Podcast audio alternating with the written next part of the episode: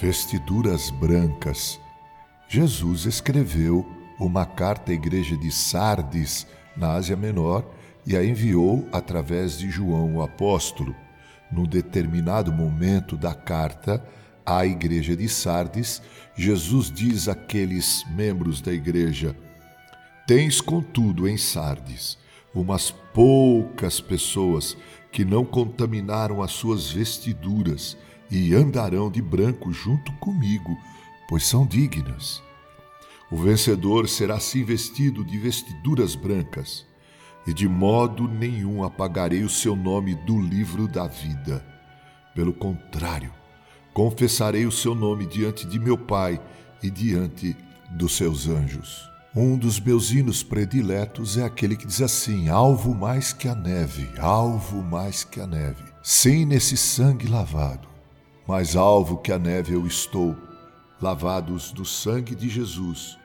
Cristãos de verdade andam como se estivessem vestidos de branco e andarão na presença e junto com Jesus, pois são pessoas dignas. Certamente havia na igreja de Sardes muitos membros da igreja visível, mas poucos membros da igreja invisível.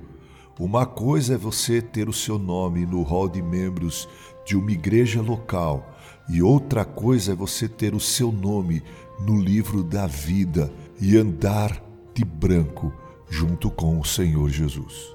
Andar vestido de branco significa andar em novidade de vida, em santidade, buscando a santificação, buscando viver a vida nova que Cristo vem trazer quando, por meio do Espírito Santo, nos regenera e faz com que nasçamos de novo, nos tornemos novas criaturas, tenhamos uma outra cosmovisão. A estes vestidos de branco, que andarão junto com Jesus, e são considerados pessoas dignas Diz Jesus que ele mesmo confessará os nomes delas a Deus o Pai, e isto tendo como testemunhas os próprios anjos de Deus.